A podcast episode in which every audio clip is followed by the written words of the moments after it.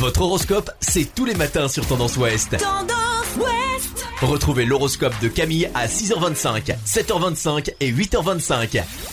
Bonjour à tous, on commence notre horoscope de ce jeudi 8 juillet par les béliers. Au travail, des missions inédites sont à l'ordre du jour, ces opportunités vous vont comme un gant.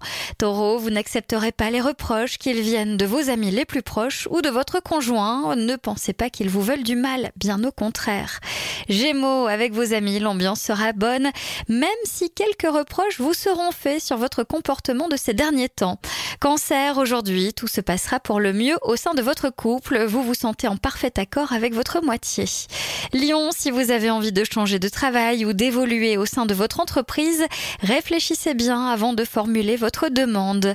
Vierge, si quelques nuages venaient à se profiler, dissipez-les immédiatement en discutant du problème à cœur ouvert.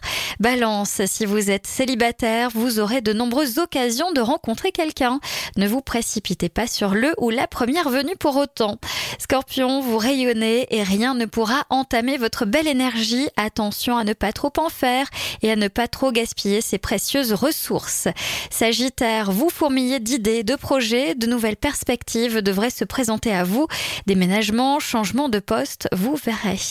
Les Capricornes en proie au doute, vous ne savez plus quel chemin emprunter et vous stagnez, faites-vous confiance, tout ira bien.